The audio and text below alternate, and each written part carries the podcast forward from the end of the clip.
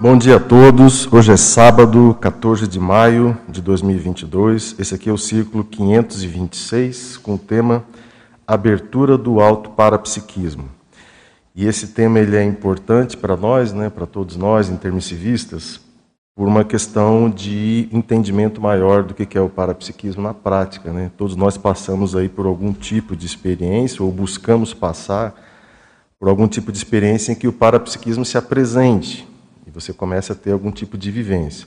Então a gente fez uma, uma definição, e quem está assistindo aí no YouTube pode baixar a folhinha também aí na página da, do Tertuliário, e eu acho que já deve estar também aí para vocês no chat do YouTube que é a abertura do autoparapsiquismo é a condição de paraperceptibilidade promovida voluntária ou involuntariamente pela consciência sensitiva, homem ou mulher, ou por consciências extrafísicas, amparadores ou não, a partir da descoincidência dos veículos de manifestação, levando a comunicação interdimensional além da dimensão intrafísica. Essa questão da consciência é, sensitiva, todos nós somos, né? o ser humano é sensitivo, é uma questão de desenvolver ou não. E aí a gente trouxe alguns outros verbetes também para ajudar no debate.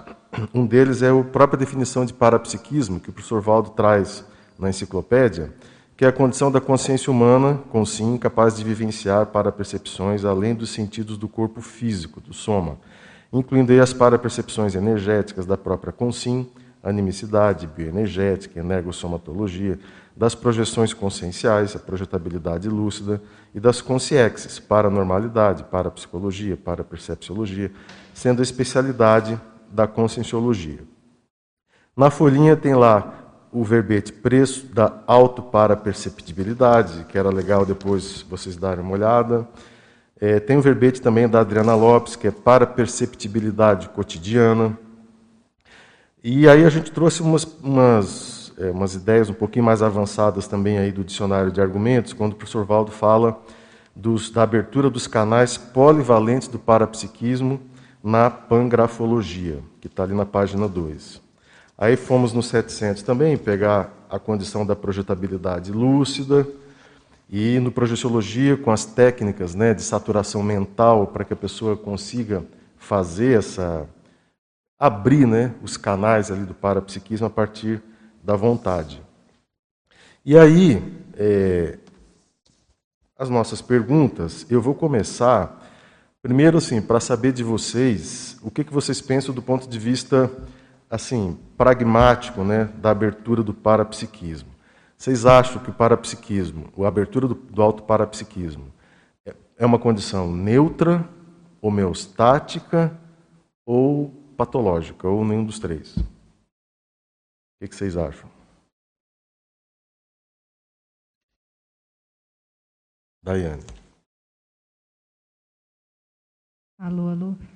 É, bom dia aí. Vamos, vamos começar aqui o debate. Eu, eu gosto desse tema, é, parapsiquismo, abertura do parapsiquismo, e de maneira geral, acho que na conscienciologia a gente fomenta isso, né? A gente fomenta a abertura do parapsiquismo de maneira sadia, de maneira lógica, lúcida. Agora, se você está perguntando se esse tema é neutro, homeostático, nosográfico, eu considero, eu trato o tema de maneira neutra. Então, para mim, a abertura do parapsiquismo talvez mais sadia, e aqui eu vivenciei, é uma abertura gradual do parapsiquismo. À medida que você tem recim, à medida que você consegue talvez interpretar melhor esses fenômenos, né? Então, na minha na minha experiência, essa abertura gradual, ela foi mais tem sido, né, mais homeostática, mais positiva. E já acompanhei muitos casos de pessoas que é, desde criança já com parapsiquismo muito aberto, e isso criando muito problema para a pessoa. Então, o parapsiquismo, de maneira geral, se você não sabe lidar com ele, ele cria muito problema. Então, a gente teria que estudar certinho. A princípio, eu trato o tema como um tema neutro mesmo, até por conhecer esses casos, né? Quando ela se dá gradualmente e aquilo é positivo, se bem que tudo pode acontecer, né? E quando às vezes você tem aquela abertura muito brusca desde a infância, a pessoa não sabe interpretar e não lida bem com esse parapsiquismo. E até a gente estuda casos em que aquele parapsiquismo é fechado, ocorre o fechamento das habilidades parapsíquicas. Então é uma forma que eu vejo, mas vamos ouvir aí a turma, né? É que parece uma, uma condição, né, da a, a conscienciologia para o Valdo fala isso até no, no, no léxico. Ele diz assim: a abertura da a conscienciologia, a conscienciologia é a abertura da realidade multimilenar para a intrafisicalidade da consciência. Quer dizer, parece que a conscienciologia faz a síntese, né? Mas na tua fala, sabe o que eu lembrei? De que parece que a gente precisa potencializar algumas habilidades ou maturidade ou alguma condição para que essa abertura seja positiva, né? Seja proveitosa, porque às vezes até mesmo a pessoa que não sabe nada e tem uma experiência não sabe o que fazer com ela, né? É, e eu, eu, eu lembrei assim de algumas falas e a gente também fazendo prospectiva para as próximas existências. Quanto mais a gente trabalha o parapsiquismo nessa vida, né, nessa dimensão aqui atual, mexendo com todos esses conceitos da conscienciologia, o esperado é que nas próximas existências a gente tenha abertura do parapsiquismo mais precocemente. Então, veja, essa estrutura emocional em saber lidar com essa parafenomenologia, ela começa agora. Mas o esperado, a tendência é que muitos de nós tenhamos essa abertura mais precocemente nas próximas existências. Né? Se isso não ocorreu agora, a tendência é que isso ocorra mais para frente. Então, esse, eu acho que é um tema que a gente precisa estudar com bastante calma, bastante critério mesmo. Legal. legal. É. Tem alguém aí? Não, pode, Posso pode falar? Ir, bom, pode. bom, dia para vocês, bom, bom dia, dia para quem aí está assistindo. É assim, eu acho que a gente trouxe uma questão bem importante, né? A questão da maturidade associada a isso. Eu também acompanhei casos, né? eu particularmente também acho que é neutro, né? pessoas que tinham parapsiquismo e ela não queria ter o parapsiquismo. Por quê? Porque ela não estava pronta, não estava madura para o processo. Então ele veio uma, forma natural, né? espontânea, não é aquilo que a gente propõe, né? que a gente propõe é uma coisa mais técnica, mais racional, mais controlada, num processo de autodesenvolvimento, né? onde a gente começa pelo pela, aumento da sensibilidade energética, né? que são coisas assim mais factíveis e objetivas. A partir disso, o processo vai num crescendo. É lógico que esse crescendo está relacionado, então, com essa questão do, do, da maturidade pessoal, do autodiscernimento e da aplicabilidade disso. Agora, você vê uma coisa, a professora Daiane trouxe uma questão importante. Será que na próxima, próxima existência a gente já vai estar com isso mais aberto? Será que a gente vai ter que construir de novo?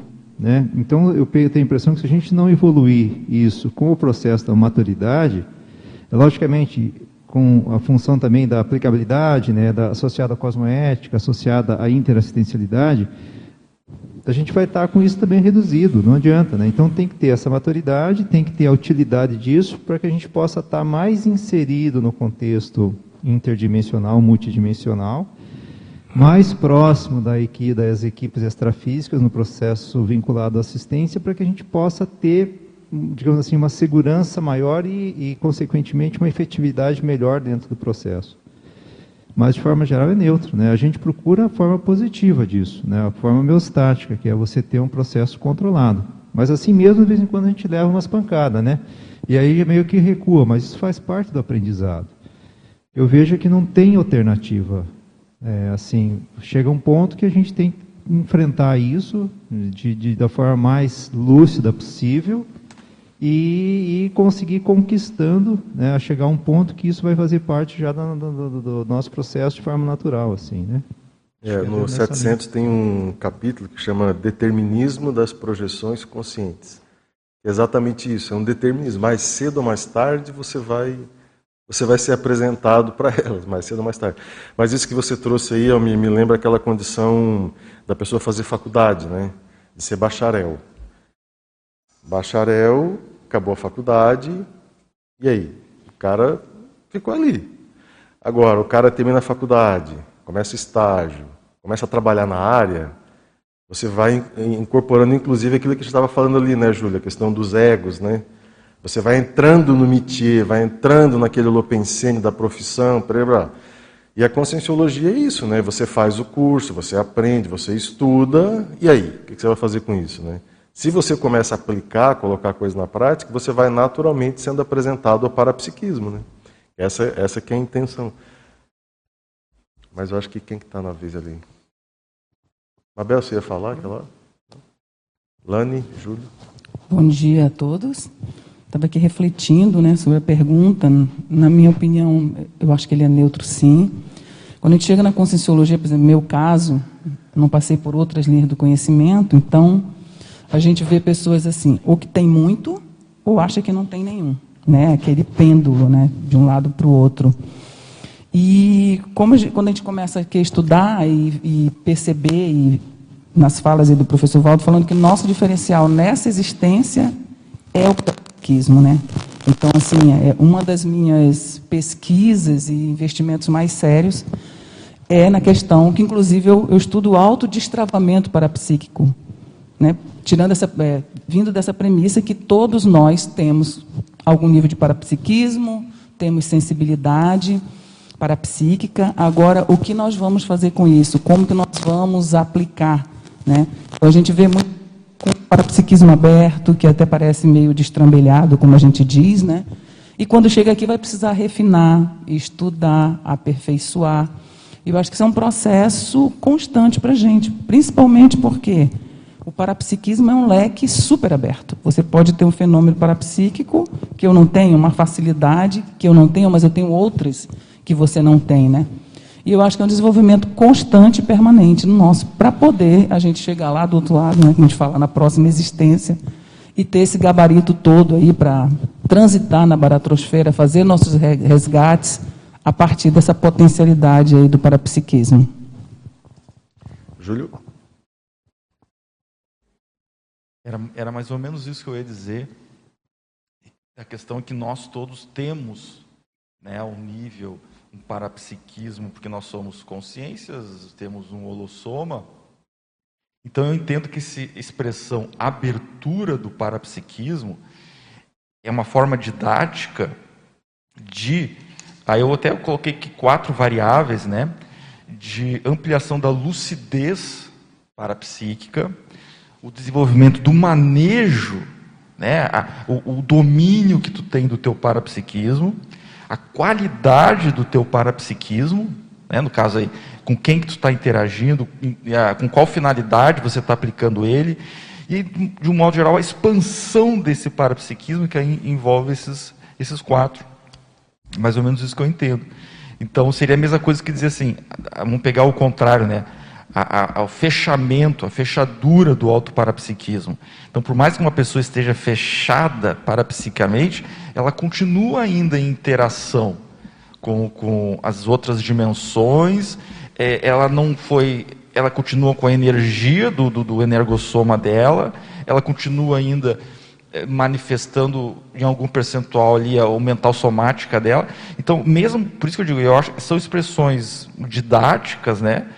E com certeza tem limites, né? A partir daqui, pode dizer que a pessoa tem um parapsiquismo, parapsiquismo aberto, a partir daqui não. Mas eu acho que é mais em relação a isso. Criação da lucidez, do domínio, né? da qualificação e da expansão como um todo. Legal, legal. Agora, é, vocês acham assim, a pessoa começou a ter uma experiência parapsíquica, né? Estava lá, enfim, é, normalmente o, o, caso do intermissivista, assim, às vezes na juventude, na adolescência, tem uma projeção, não sabe o que, que é, é ou a família mais né, parapsíquica e tem um histórico, o avô era espírita, sempre tem essas histórias assim dentro da conscienciologia. E tem também das pessoas que não tem nenhuma, na família não tem ninguém que, que teve experiência parapsíquica. Né? Não teve, não tem histórico, o pai, a mãe, o pai é engenheiro, a mãe é professor de matemática, você nasceu ali e né, ninguém fala com você de projeção de nada e você começa a ter essas, essas experiências. E a pergunta é o seguinte: quais que são os efeitos que vocês acham que o auto para, a abertura do autoparapsiquismo pode promover na pessoa, na família e como que a gente deve lidar, como que o intermissivista deve lidar com essas variáveis? Uma coisa somos nós aqui na Cognópolis, né? todo mundo já macaco velho, com o negócio da, da, da SUSIM, de saber lidar e tal. Mas vamos voltar 20, 30 anos para trás? Vamos lembrar do nosso caso, assim, para a gente poder ajudar e debater quando a coisa é novidade, quando chega, como que lida? Quais os efeitos né, da abertura do autoparapsiquismo, meio que de primeira vez ou logo no início, quando começa a acontecer com a pessoa? O que, que vocês acham? É complicado, né? Porque são tantas variáveis que a gente teria que avaliar num caso desse. Por exemplo, quando é de uma criança, e a criança, ela é a parapsíquica da família, né? Tem até livros sobre isso, a Lilian até escreveu sobre o assunto. É, saber lidar com isso vai depender muito da maturidade da família. Às vezes a criança, ela traz uma realidade que muda até os valores da família, dependendo de, da maturidade da família no lidar com aquilo, né? Porque a, a criança ela começa a demonstrar certas realidades não físicas e a própria família se coloca em xeque. Os valores, às vezes, que a família tinha, caso ela não, não tivesse aberta para multidimensionalidade, os valores são colocados em xeque. E existem os casos mais difíceis, né? É, que a criança ela começa a desenvolver isso, a família não sabe lidar e, e aquilo, na verdade, se torna quase que um assédio para a criança, porque ela começa a sofrer pressão, ela começa a sofrer preconceitos, é, às vezes são é, lidados é, como se fosse uma doença, enfim, é, é um caso complexo. No caso do intermissivista, que é o que você perguntou, quando a gente começa a ter experiência é, vamos supor, num caso assim, que a gente já esteja um pouco mais consciente, o lidar com isso eu acho que tem que, que, ser com muito cuidado junto aos familiares, né?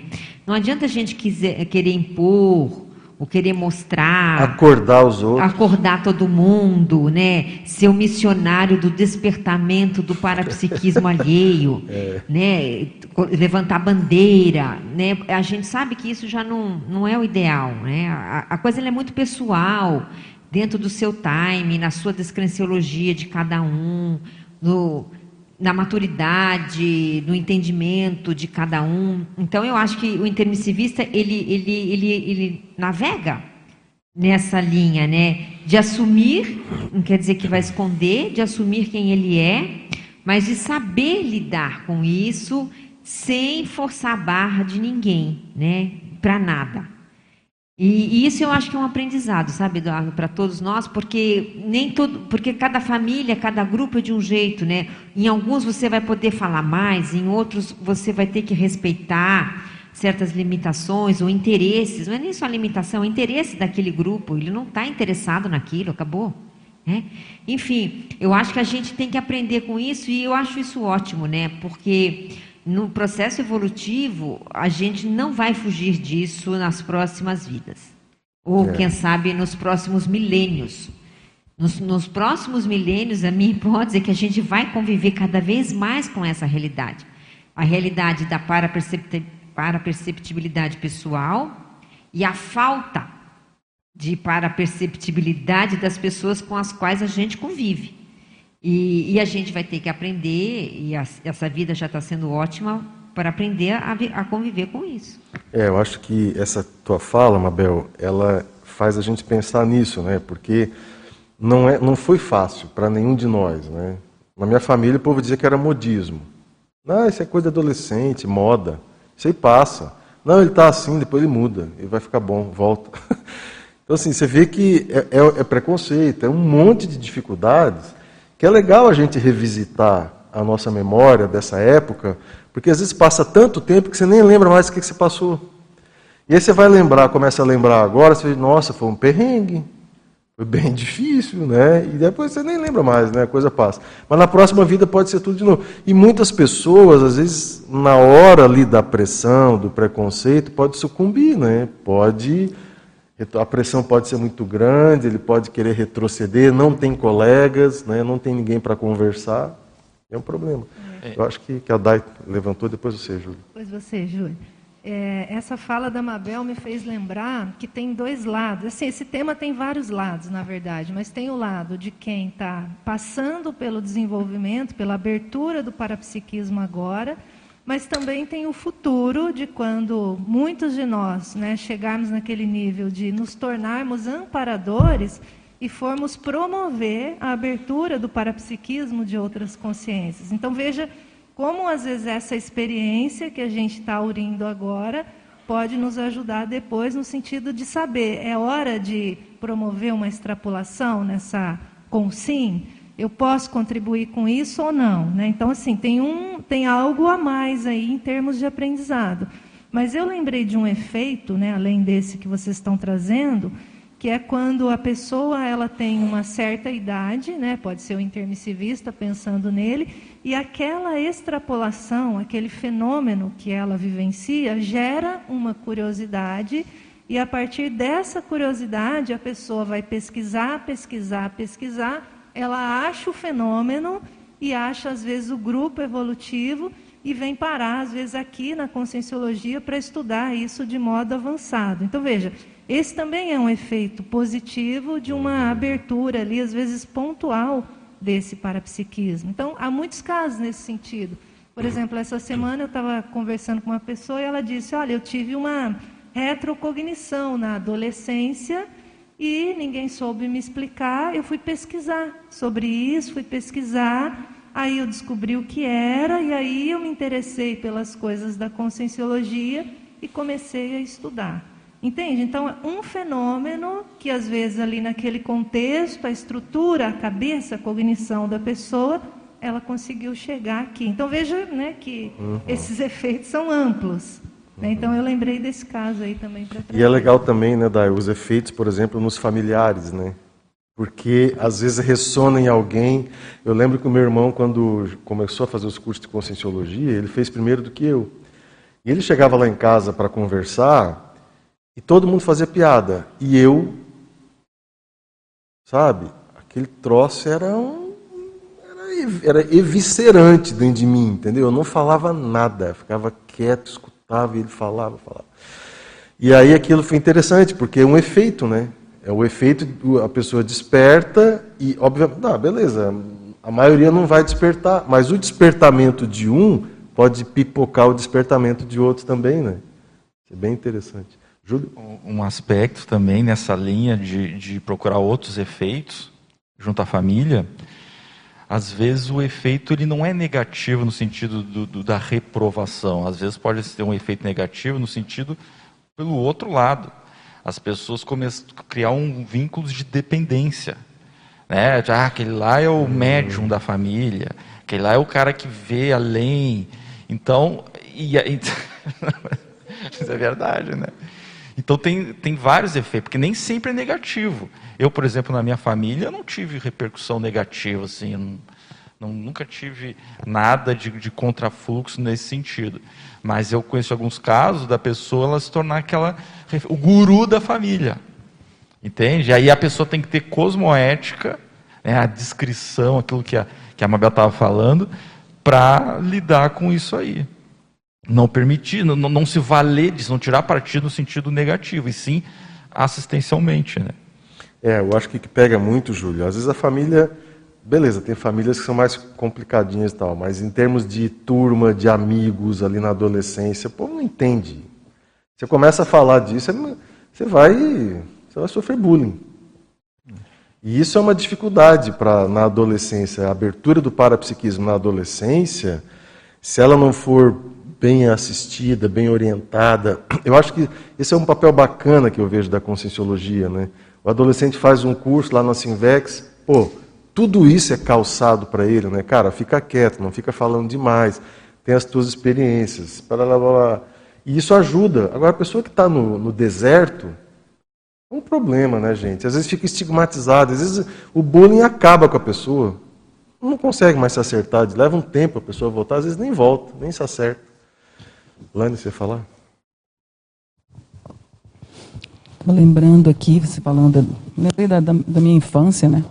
pouquinho diferente, a Mabel falou da, das crianças parapsíquicas, né, das pessoas desde jovem, e no meu caso a minha mãe era muito parapsíquica. Só que, que ela não, não entendia direito o que, que era, e ela falava assim, não, chegou alguém hoje, sentou, fulano dessomou. Eu falei, como assim? Dessomou não, né, morreu.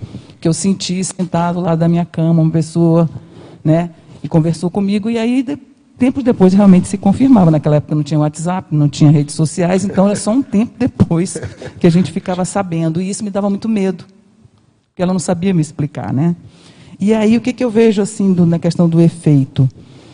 Depois que eu consegui conhecer a Conscienciologia, comecei a estudar, comecei a entender né, do que se tratava, aí vem a volta. Você começa a descobrir outras pessoas parapsíquicas na família e você começa a ter um processo de intercompreensão. E é uma coisa interessante que ela continuou assim, vendo com CX, né, tendo as, as parapercepções dela. E já no, no, no final, né, estava próximo de dessomar, foi interessante que eu pude explicar para ela, tecnicamente, o que estava acontecendo ali e o que, que ela ia conseguir acessar pós-dessoma. Né? O que significava aquelas consciex, é, por, por é, hipótese, poderiam ser amparadores, que estavam ali meio que, né, meio que preparando ali, amparando na dessoma. E como que seria isso, por hipótese também, quando ela dessomasse? Né? O que, que seria o extrafísico para ela? Né? Porque era muita confusão, ela só vivenciava o experimento, ela não tinha nenhuma interpretação e nem sabia a consequência daquilo. Né? Então eu acho muito bacana essa questão de você conhecer, estudar, aprofundar e depois você poder voltar à família e, explicar desdramatizadamente o que, que é a questão do parapsiquismo. Né? Então isso é um efeito. Almir, diga lá. Estava escutando aqui, né? E, e, pensando, puxou história mesmo, né, na memória da gente aí. Eu concordo com a Mabel e o que foi falado com tudo isso. Agora essa complexidade, ela é, é extremamente ampla, sabe? Então, tanto vai depender da pessoa em si, como que ela reage às, às situações, vai depender, logicamente, do, do, meio que nem vocês estão falando, tanto da família quanto do, do, grupo de convivência, né, os adolescentes em si, escola e tudo isso. É, agora, sim, eu vejo que ou a pessoa ela vai, vai ter o efeito né, do, de ter uma experiência, de buscar alguma coisa nova, tentar entender aquilo, ou ela vai retroceder, ela vai ficar com medo daquilo, e aí ela tende a se encolher, ou ela vai buscar coisas para o lado da religião. Essa é a tendência básica e muitas vezes ela recua por ela ser diferente, né? Dentro do contexto do, dos jovens, por não estar de acordo com o meio, e aí isso fecha. Então depende muito da postura da, da pessoa, que isso está dentro da história dela consciencial. Né?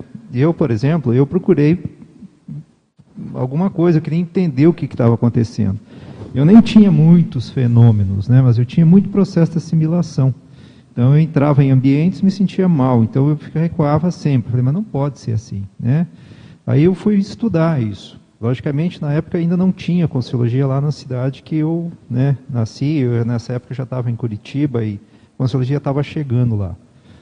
Então fui estudar, por exemplo, coisas lá do Espiritismo para tentar entender. Né? Então aquilo ampliou. Minha família tinha origem católica. Então, assim, minha mãe ia na igreja, frequentava, participava, né? agora ao mesmo tempo ela mexia com cura. Hum, Entende? E cheio de gente lá em casa para que ela que misturava lá. tudo, né? Então mistura tudo. Então, assim, meu pai aceitava aquilo. Então eu tive uma família neutra dentro disso.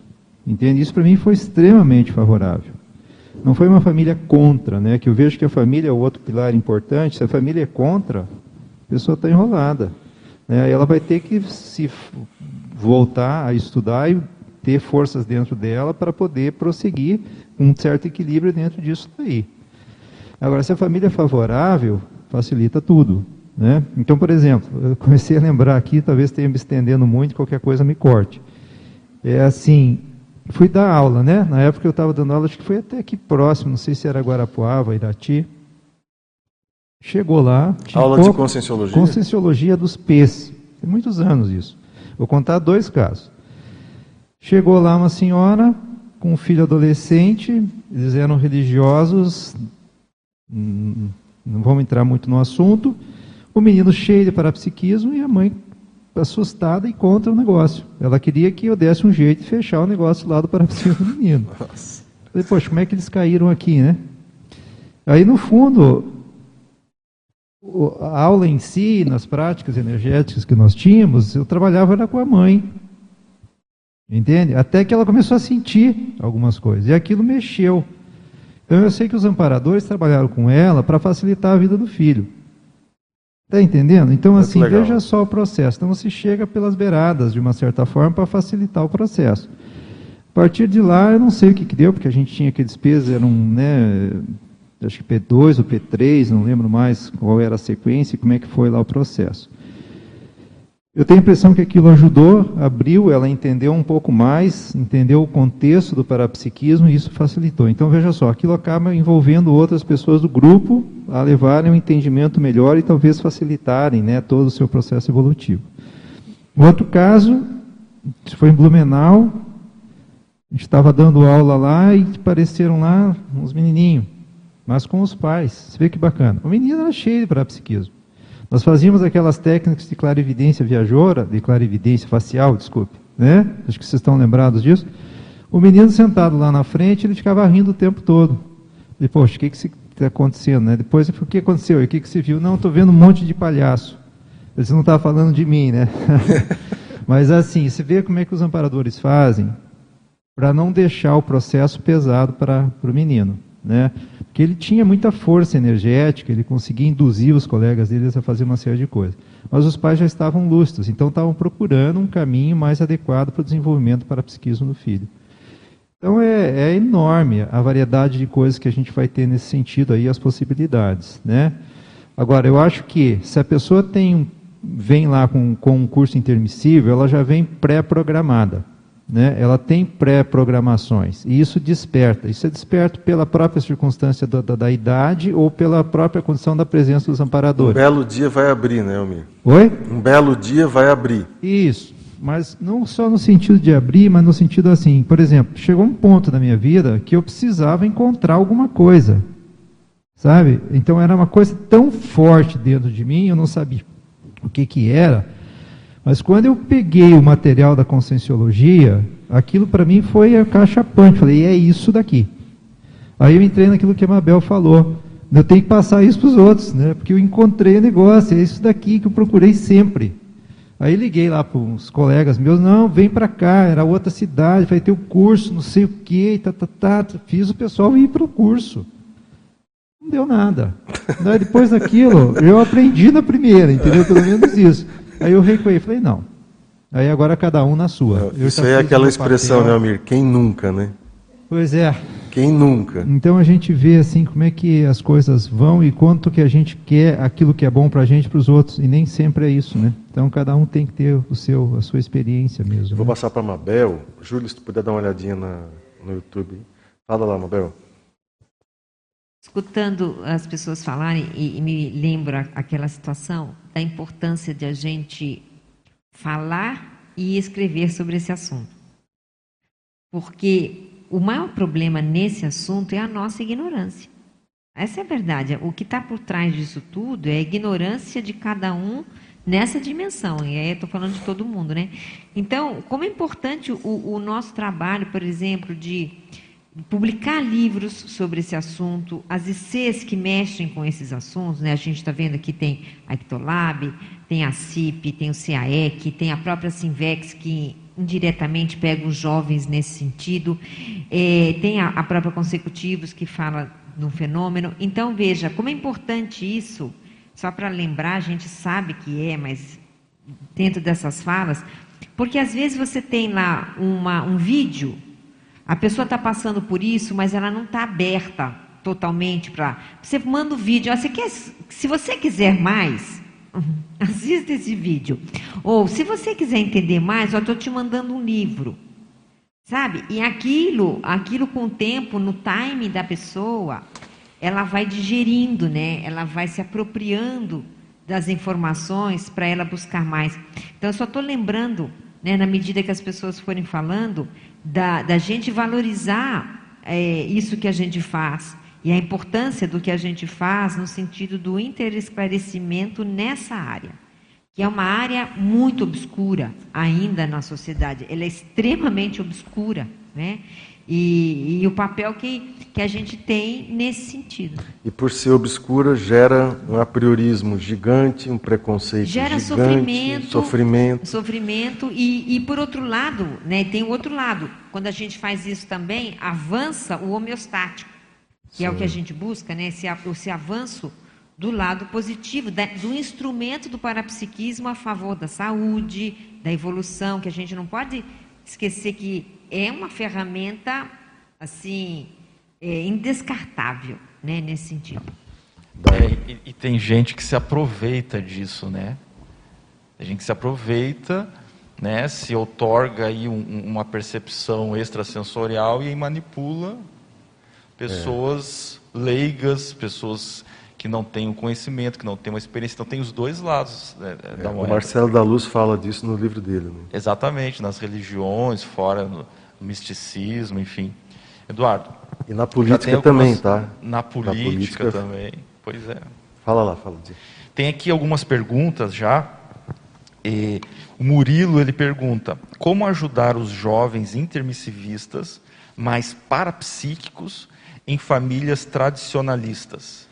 Deixa eu só contar um caso disso aí, já vou te passar a palavra, Flora. Eu fui itinerar uma vez numa cidade do Brasil e o inversor que estava lá, ele era um cara extremamente atuante na, na instituição, extremamente atuante. Tanto que quando eu fui itinerar, eu fui para a casa dele. Mas, gente, o que eu vou contar é real.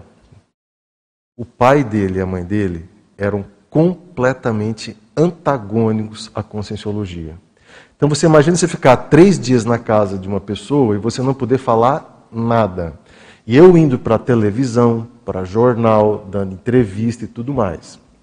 A gente almoçava junto e eu era o amigo do fulano e o pai dele me chamando de Eduzão. Eduzão, e aí? O que você vai fazer hoje? Falei, não, hoje eu tenho um curso. Não, depois nós vamos almoçar? Vamos, vamos almoçar e tal. Era, era assim. Aí eles assinavam o jornal da cidade e eu saí na capa. Daí o cara do correio jogou o jornal na casa dele ele assim, Eduardo, amanhã eu tenho que acordar cedinho, porque o jornal chega aqui de manhã, eu tenho que pegar, eles não podem ver o jornal. Eu falei, não, isso tá bom. Foi nesse nível. Aí, no final, no sábado, no domingo, não sei, a gente saiu lá um, um dia para jantar, ele me perguntou, mas assim, o que, que você veio fazer aqui, Eduardo? Daí ele assim, o, o filho dele, pai, ele é personal trainer, ele está trabalhando, ele não deixou nem eu falar. Aí ele assim para mim, cara, se só não fala de conscienciologia aqui dentro de casa, só. O resto a gente conversa de tudo. Então, Flora, é só para os inversores aí que às vezes reclamam lembrar desse caso, porque pode ser muito pior, né? Mas diga lá, fala lá. É, eu concordo, assim, eu penso que essa questão do curso intermissivo, né, de certa forma, na INVEX, a gente precisa considerar a mesologia, mas a gente precisa é, não deixar com que isso seja uma barreira, né? Porque, nesse caso, é, por mais que o curso intermissivo, ele, ele vai ser como se fosse um efeito, de uma certa forma, de sinapses que a pessoa já vem gravada em relação à multidimensionalidade. Então, nessa questão da INVEX, é, o que a gente pode perceber é que, nesse caso, o jovem ele precisa, de fato, entender quais são os valores pessoais dele, né? E se ele começa a vivenciar esses fenômenos, eu, eu penso, né, isso sempre me ajudou, e dentro dos estudos da Conscienciologia, que tem que. Porque nessa questão da abertura existem três pontos, né? Dependendo de como é essa abertura, isso tem a ver com o nosso passado, o que, que a gente fez com o parapsiquismo e qual que são os resultados disso. Então tem a ver com o temperamento da pessoa, até o Júlio colocou assim, não, as pessoas manipuladoras e tal, mas o temperamento ele vai falar muito disso. O saldo, que aí vem o pedágio ou o acerto, né? Porque ou a pessoa já inicia a abertura do parapsiquismo com alguns pedágios e isso vai precisar de uma certa um certo equilíbrio e alguma rememoração a maior assim do curso permissivo para passar por essa fase mais difícil, aí entra um pouco da família, talvez a forma como lida, ou os acertos, por exemplo, no meu caso, né? É, e, dessa a parte do parapsiquismo, talvez para mim nessa vida é algo mais importante, assim, ou mais que eu, que eu tive mais aportes, né? Porque a minha família, ela sempre foi uma família não religiosa, né? Minha mãe era bem parapsíquica, igual a Alane colocou a questão dela. E, e, eu sempre fui muito incentivada intuitivamente. Então, eu dava passe energético na minha mãe com cinco anos. Sempre tive essa, toda essa é, esse trabalho funcional do parapsiquismo. Então, eu sempre fui treinada desde criança, assim, com 3, 4 anos a utilizar o parapsiquismo a favor ou de, um, né, de uma melhoria da saúde, ou de, de espantar com sexo, né, que às vezes a gente via no quarto, coisa do tipo. Então, minha mãe foi muito inteligente nesse sentido, de me treinar, né, e hoje o parapsiquismo é algo que é muito funcional, que é a questão da aplicabilidade. Eu acho que então envolve o temperamento, o saldo, né, se tem os pedágios ou os acertos, e a aplicabilidade dele. Então, eu penso que para os jovens, assim, que a gente trabalha muito na Simvex, é primeiro a pessoa não deixar o emocional, né? Ela tem que estudar, ela tem que entender conceitos, ela tem que entender aquilo de uma forma um pouco mais técnica, para ela conseguir, de fato, é, utilizar de forma funcional. E não se deslumbrar, né? Que é mais difícil isso, principalmente na adolescência, porque de certa forma, o parapsiquismo é uma ampliação da comunicação e não deixa de ser uma espécie de um poder, né, que a pessoa tem, ela acaba tendo mais recursos, né? E isso faz com que ela tenha essa essa carta a mais e que às vezes isso torna um show ou algo diferente para os amigos ouvir um bullying, né? Mas normalmente fica algo diferentão, assim, e a pessoa acaba se aproveitando disso. Então eu penso que né, a gente sempre trata assim, primeiro, no intermissivista, valorizar isso, né, é, anotar suas experiências. No início, se a família é muito difícil, vai ser mais difícil compartilhar isso com a família, mas também eu penso que não há como você esconder, porque se você se esconder totalmente, você vai se reprimir, isso vai se, isso vai se perder ao longo do caminho. Então, de certa forma, por mais que não fale, ah, você está com as suas energias assim, você tem que trabalhar suas energias em casa, não, você vai é, fazer uma assimilação, você vai tentar aprofundar na assistência em casa. Né? Se a pessoa já tem um pouco mais de sensibilidade, ela vai conseguir é, trabalhar as suas energias e acoplar com a mãe, perguntar se está tudo bem, aconteceu alguma coisa. Então, utilizar desses recursos para ajudar em casa, para ajudar os amigos, para ajudar a família, para ajudar ali as questões né, da vida dela. Mas eu acho que o início de tudo é a pessoa pesquisar, que aí envolve a intelectualidade, né? Porque ela pesquisando, ela vai, o emocional e as questões vão diminuir um pouco, ela vai ter informação e vai conseguir aplicar isso. E vocês têm um, na vocês têm um, um, um grupo, um, tem um site de vocês, a gente sabe, mas, por exemplo, a pessoa que começa a ter um tipo de experiência, assim, se ela botar na internet, assim, tem, tem um acolhimento inicial pela internet, a Simvex tem isso, tipo, cara põe lá ah, dúvidas básicas e, e, tem um contato, alguma coisa assim? Tem, Eduardo. Então, a Simvex ela tem um site, né, que é a simvex.org, a Simvex CIS, né, X e S no final. É, e lá, por exemplo, tem vários artigos sobre parapsiquismo e juventude, parapsiquismo em VEX, a gente tem vários artigos no site bem interessantes. E lá tem os contatos, né? Existe, é, aí a pessoa ela pode entrar em contato ou por e-mail, ou ela também é, pode se cadastrar e recomeçar a receber contatos nossos, é, cadastrar o telefone, receber o WhatsApp, receber e-mails, né? E, então lá o site ele é bem autoexplicativo. E a gente tem essa possibilidade, tem, tem várias informações sobre parapsiquismo lá também, relacionado, obviamente, à inversão existencial, que é a. E tem é curso online para a pessoa fazer? Curso, quero comprar um curso, quero fazer tem. o curso em casa. Com, compre e assiste. Tem o assíncrono, o curso assíncrono? Tem, tem, tem. Assíncrono, a gente tem um apenas, então assim, não, a gente não tem essa, essa, é, esse recurso ainda.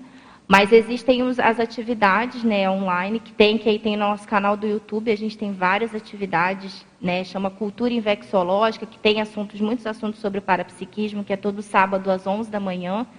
A gente tem as lives também, que tem sobre esses assuntos, toda segunda, é, 8 da noite e, e quinta. É, e cursos, a gente tem mais cursos é, que não são assíncronos, que são ao vivo. Então, né, sabe, sabe é, Flora, isso era uma coisa muito legal de fazer. É cursos certeza. assíncronos sobre temas específicos. Está entende? no projeto. Porque o cara, o cara, o, o, adolescente, ele começa a ter essas experiências, ao invés de ouvir um amigo que não sabe nada, ele pode ir numa fonte profissional. Mas né? a gente tem várias aulas das lives, né, que, ah, sobre esse tema sim, lá sim. no canal São do YouTube. É, ah, ajuda. Lives e o próprio Cultura -huh. Infecciológica. E então, fica guardado isso no YouTube lá de vocês. Fica, né? fica. Legal. Então, então é, é, é esse caminho. Tem mais uma pergunta que posso fazer? Sim. Tem mais duas, na verdade.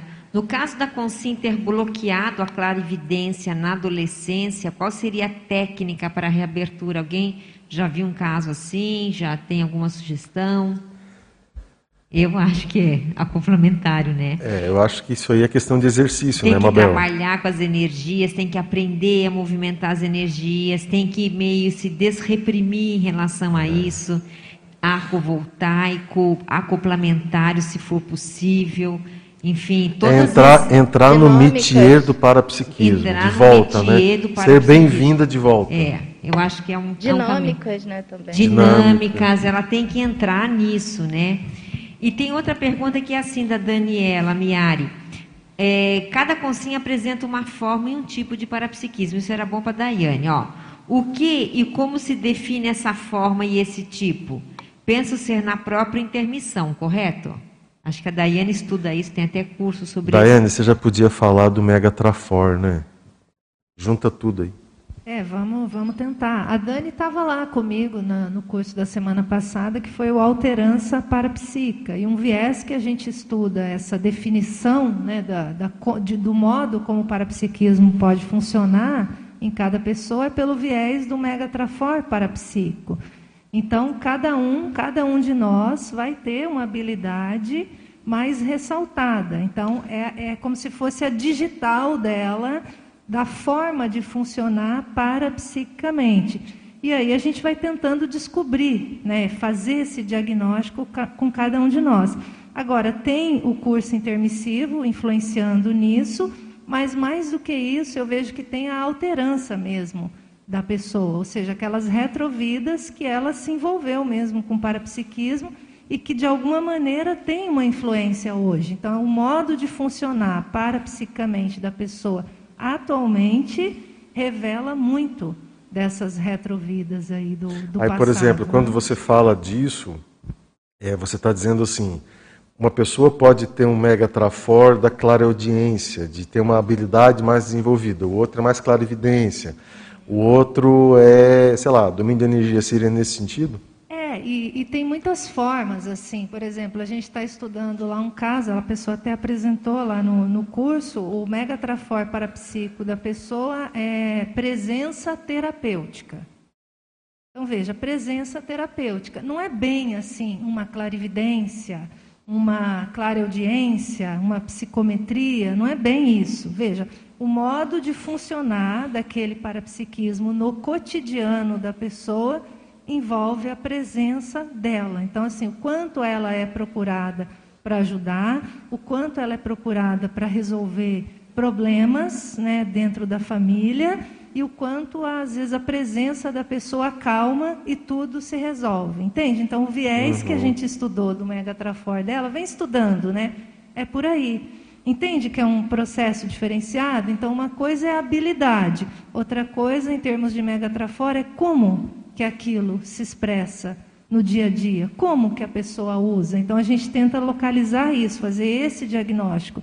E na hora que a pessoa se assenhora disso, ela entende como o parapsiquismo funciona e aí ela vai ficando com maior desenvoltura, sem vergonha de usar aquela habilidade cada vez mais no seu cotidiano. Então, isso que é interessante estudar. A Dani estava lá no curso, ela assistiu, ela viu vários casos, e aí a gente até perguntava: vem cá, será que esse diagnóstico está traduzindo nesse momento a cara da pessoa? Então, era isso que a gente tentava achar, dentro desse viés do Megatrafor parapsíquico.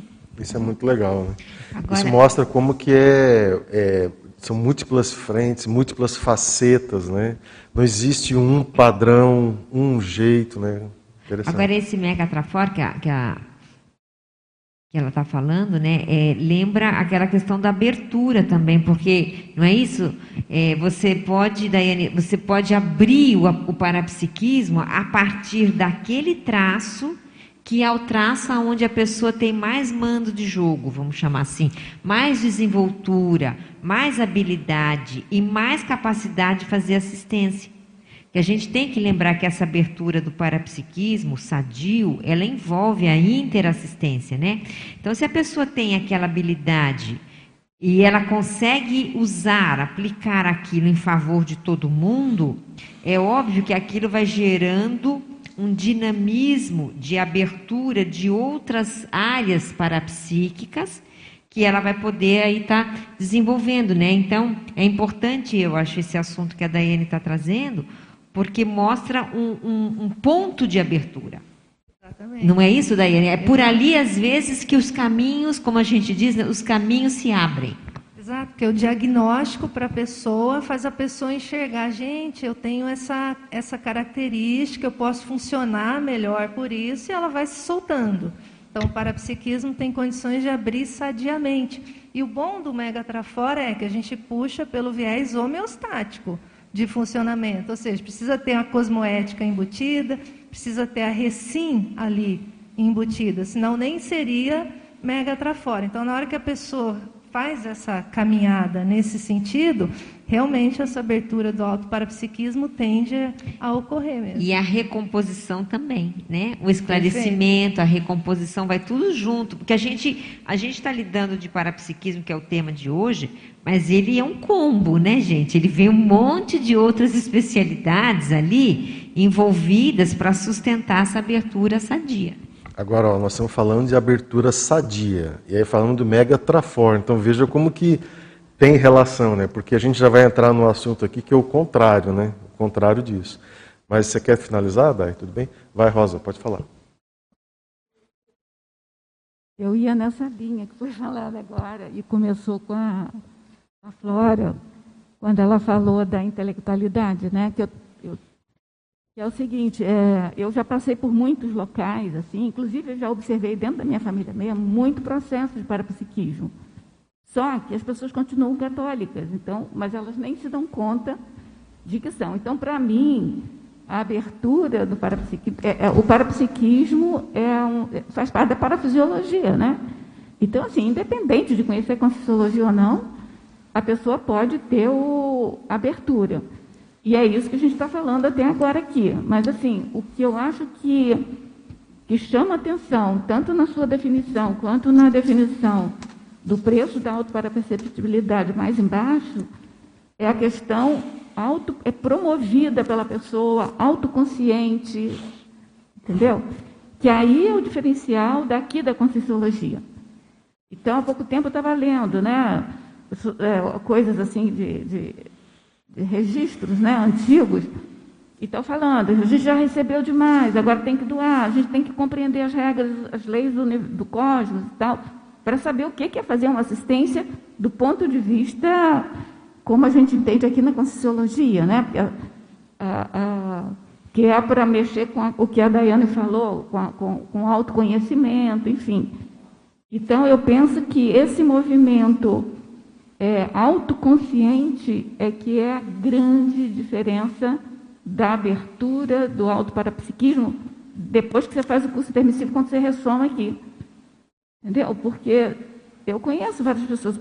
Eu mesmo estou aqui por causa de uma vivência que eu tive com uma pessoa, com, com uma, uma, uma experiência que tinha para, é, catalepsia projetiva, assim, direto, direto, direto. Eu não sabia o que era aquilo, porque eu não, não tinha sinapse para aquilo.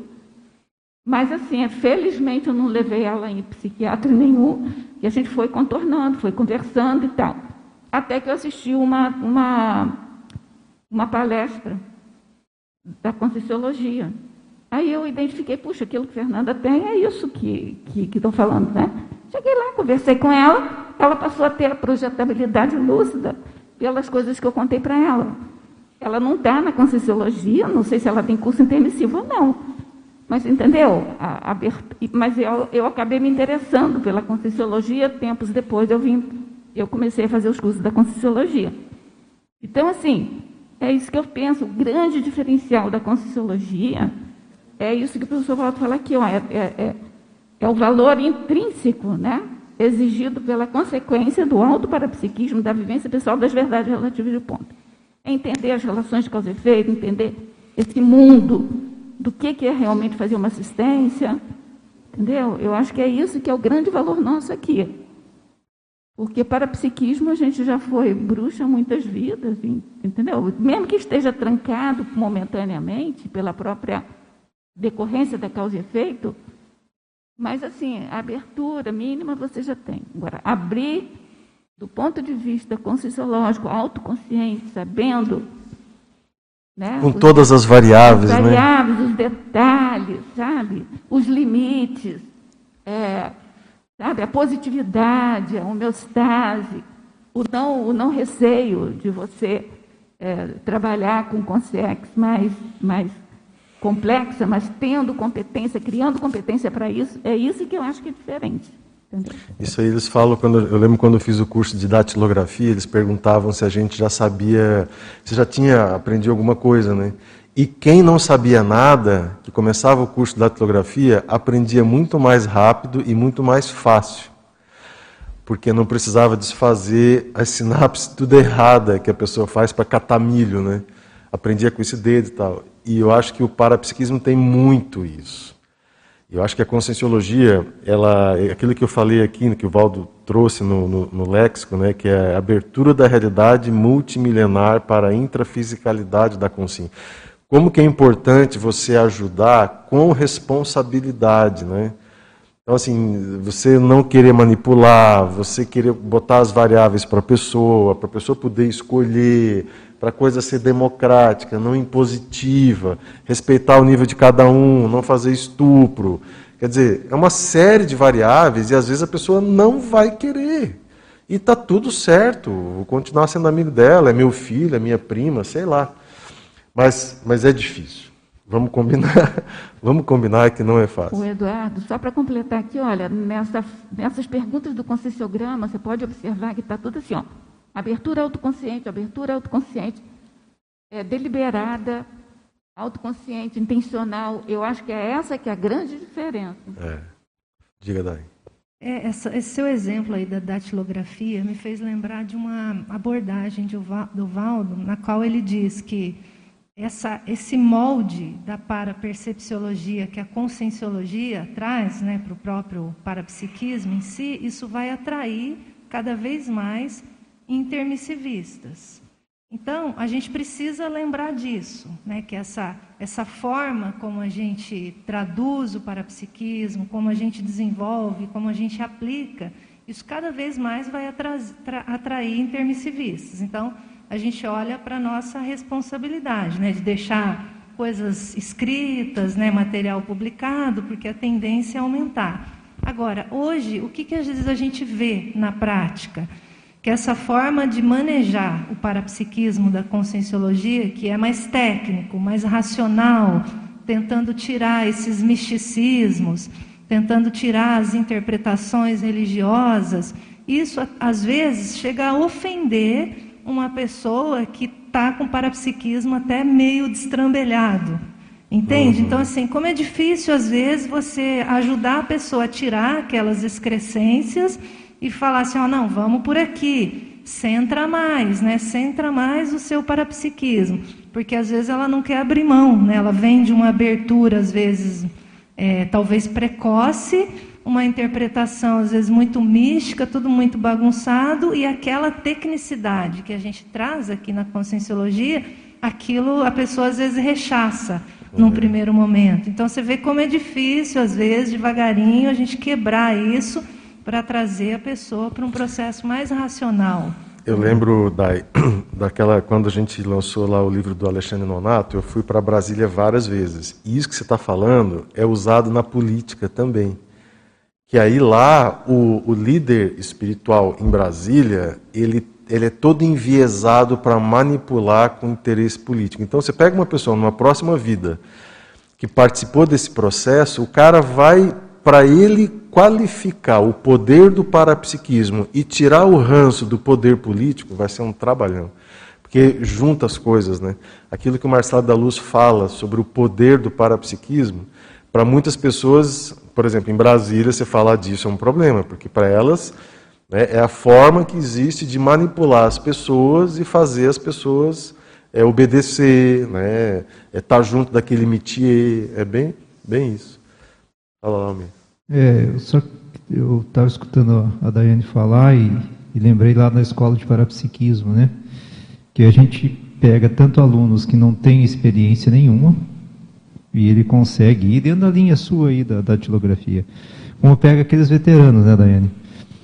E aí a pessoa já conquistou alguma coisa e ela acha às vezes que está por cima da carne seca, né? E não está. E o que que acontece? Quando chega aqui, as companhias extrafísicas da pessoa, elas tendem a mudar. E aí o parapsiquismo dela, muitas vezes, que era vinculado àquilo, a essas consciências, é reduzido. E aí ela fica recua, poxa, mas eu estou aqui para desenvolver e estou perdendo, e ela acha isso um problema. Então isso é uma coisa séria, né? é bom a gente alertar isso. Que o processo de abertura é uma coisa, desenvolvimento é outra. Né? Então, assim, como que se vai desenvolver? Às vezes a abertura, que é um, um, extrapolação, um extrapolacionismo, ele faz com que a pessoa chegue nas nossas ideias né, da conscienciologia e vai acabar caindo nos cursos aí. Agora, aí sim ela pode ir desenvolvendo. Agora, se a pessoa já vem com o processo inato, aí tem o ranço, né? E aí o processo fica um pouco mais complexo. Agora, se ela é ainda mais velha, já tem uma história dentro do processo, as coisas ficam mais complicadas ainda. Então, é aí que entra o processo do abertismo, entendimento, a maturidade, o estudo, a compreensão, né? abrir mão das coisas e procurar fazer dentro de uma linha que envolve a interassistencialidade, a cosmoética, a racionalidade, um processo mais técnico, né? vai partir lá para uma TENEPS. Então, assim, as coisas já evoluíram enormemente, né? A pessoa começa a fazer TENEPS, isso muda toda a vida dela, né? Então, a gente procura levar o aluno a entender isso, né? Isso é coisa importante. Legal. Júlio, você ia falar? Eu só gostaria de complementar. Tom? Às vezes, está meio. Tá falhando, né? Melhorou, melhorou. Foi. Agora vai. Que uh, a... do tá falhando. Né? É, tem que trocar.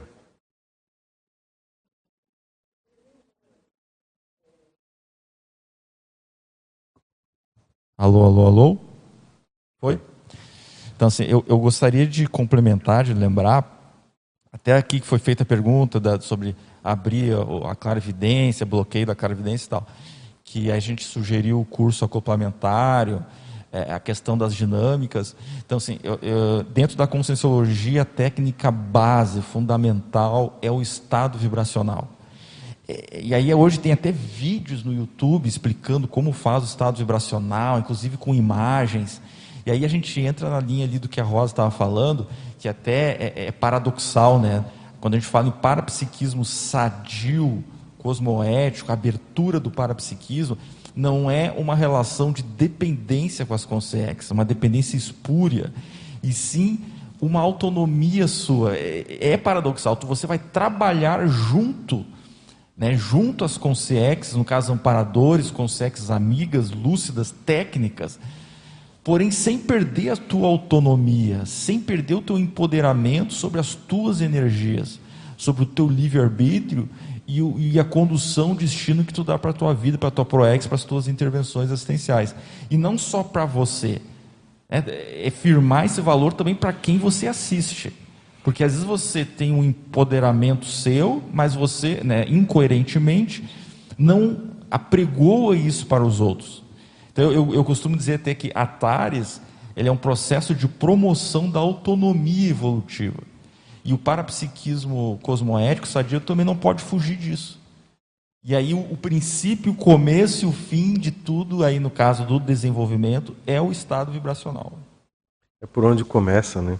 Mas é uma coisa que, na preparação aqui do tema, né, que a gente vai estudar e tal, e aí eu comecei a pensar sobre essa semana aí, sobre cognição e para-percepção, né? Então, assim, você vai estudar um assunto, então você precisa estudar, associar ideias, é, aprender, é, repetir, isso é cognição. Para-percepção é uma coisa de você abrir os teus canais e às vezes nem pensar, para ver se você sente. Você vai sentir.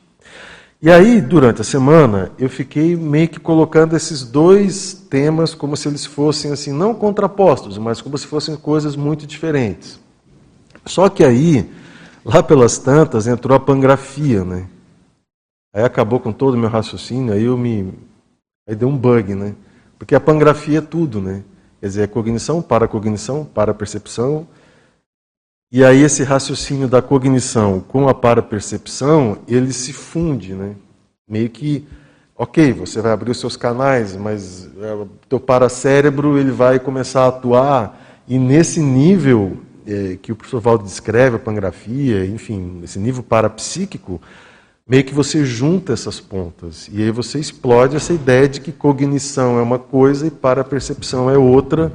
E aí, enfim. É, Edu, a gente é bom se trazer esse assunto, porque o parapsiquismo, na verdade, ele é uma ferramenta do quê? De leitura de mundo. De, de, dimensões, né? E isso é pura cognição. Né? Na hora que. É interessante você falar isso, porque na hora que você faz, por exemplo, vamos pensar assim, ó. Você fez uma assimilação simpática, nem estou dizendo que foi pangrafia só. Você fez uma assimilação simpática, um acoplamento. Fez um acoplamento com uma determinada pessoa. Esse acoplamento, que é parapsíquico, né, ele traz informações automaticamente, ele traz cognição. Olha, aquela pessoa está com o chakra liberado, tem consciência desse então, jeito, mas o padrão. É olha que interessante, você já está partindo do pressuposto que a pessoa tem a cognição do que é o experimento.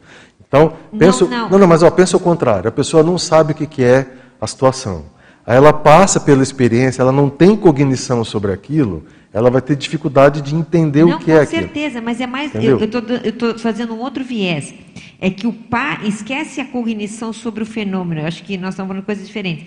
Eu estou falando que o parapsiquismo, mesmo que ela não saiba nada do que está acontecendo, traz cognição, traz uma informação Sim. que ela não sabe decodificar. A informação, então, por exemplo, ela entra no ambiente e ela fala, ai, estou me sentindo mal. É uma informação. Da onde veio, para onde vai, pode ser que ela o não que saiba. vai fazer com o isso? O que ela vai fazer com isso? Eu não sei se ela sabe, pode ser que ela não saiba nada. E isso é o problema do parapsiquismo e, ao mesmo tempo, é a solução que o parapsiquismo traz. Não, exatamente, exatamente isso. É, você isso. falou isso, é, é, a solução e o problema, porque eu pensei no problema, você pensou na solução. Mas é, o que eu pensei foi o seguinte: a sensação que eu tenho é que a cognição, em termos de conhecimento do parapsiquismo, começa como uma informação que você começa a estudar. Vou pegar o, o inversor que não, não conhece. Ele começa a estudar para ter as experiências. Então ele vai começar a ter cognição. Ele ainda não percebeu muitas coisas. Beleza. Então ele vai. E ele começa a investir. Vai andando, caminhando. O tempo vai passando. Vai, vai, vai, vai, vai. Chega uma hora que essa cognição ela vai ajudar o parapsiquismo, né? e ela, ela não vai se separar mais, digamos assim, não fica mais separada. Então parece que a evolução é um processo de você ir juntando essas pontas até o ponto mais avançado, e vai se tornando cada vez mais avançado, onde tudo se une. Eu, eu, eu, eu vejo assim, ó, eu concordo com a Mabel, que a cognição, a cognição é, é, faz parte da comunicação. Né? O parapsiquismo é uma comunicação interdimensional. Só que assim, ó, a, a ideia que a, a manifestação da consciência é o PSN, pensamento, sentimento, energia. Então, por exemplo, na, na, eu, eu, como é que eu vejo isso? Né? Na, na psicografia, não, na pangrafia, você tem a predominância do PEN, do, do mental soma. Então, se eu fosse classificar né, a, o fenômeno, era mais mental somático do ponto de vista do uso né, da, da, da manifestação ali. A maioria que a gente tem é, é, é, é do sentimento, é mais psicossomático, a, a, a, predominância. Então, o que a gente está aprendendo aqui é, é migrar para um parapsiquismo mais mental somático. Mas, assim, eu penso que em todos eles entra a cognição. E aí a cognição tem os dois sentidos. É impossível você fazer uma comunicação sem cognição, para mim é impossível, a não ser que seja pelo toque, alguma coisa assim, mas mesmo assim tem cognição, né, para você fazer aquilo. E tem a, a, a cognição que você amplia a partir da compreensão daquilo e que você estuda antes para compreender aquilo. Então, assim, toda vida humana, toda manifestação entra a cognição. Né? Mas, assim, no parapsiquismo é, mais mental somático, a impressão que me que é a apografia é a manifestação com priori, predominância do PEN. Mas você quer ver, Rosa? Quer ver uma coisa? Porque tem todos os fenômenos. É, esse meu pensamento veio mais ou menos daquela questão da técnica da janela, lá do acoplamentário, lembra? Você vai observar. Não é parar de pensar, e não, né? mas você vai evitar de fazer julgamento, impressões, e lembrar, e puxar. Não. Você vai simplesmente observar. E ali é como se você desse um, um stop no excesso de cognição. Vamos combinar que é mais ou menos isso. Para quê? Para que não é, não é bloquear a cognição, não faz sentido bloquear a cognição. Mas é assim, ó, é estimular o parapsiquismo e observar. É, é, então, mas essa, essa sua expressão que eu não sei se é o, o, o ideal. Não é um, um stop na cognição, no meu entender, é um stop na interferência sobre o fenômeno. Mas a sua cognição ela está lá. O que, que eu digo de cognição? Você está observando na janela, você não está interferindo, mas você está avaliando, você está atento. Olha quanta coisa de atributos mentais somáticos. Você está interpretando sem interferir, mas você está falando assim: olha, é, aconteceu isso com mais aquilo. Ah, depois você vai interpretar. Então veja, o, o, você está presente cognitivamente sem alterar o Sim. fenômeno. Acho que é isso que você está querendo é falar, né? Exatamente isso. É a questão é, que a é, o, exce é, é gente... o excesso, de, a hipertrofia da cognição. É não, mas não é dizer. cognição, Edu, é da, da interferência sobre o fenômeno. É do meu, sentimento, é da emoção. É no meu entendimento, emoção, entendeu? Porque você não pode tirar a cognição. Não, não pode. Não você pode. não pode. Então, acho que a palavra é não interferir, e eu concordo 100%, você não pode interferir. Mas você não pode estar tá babando. Não. Você tem que estar tá atento, a sua cognição está ativa, entendeu? Não, você não, não tem como parar de pensar. Não, tem, não, não pensa, não é. é isso que eu é. quero dizer.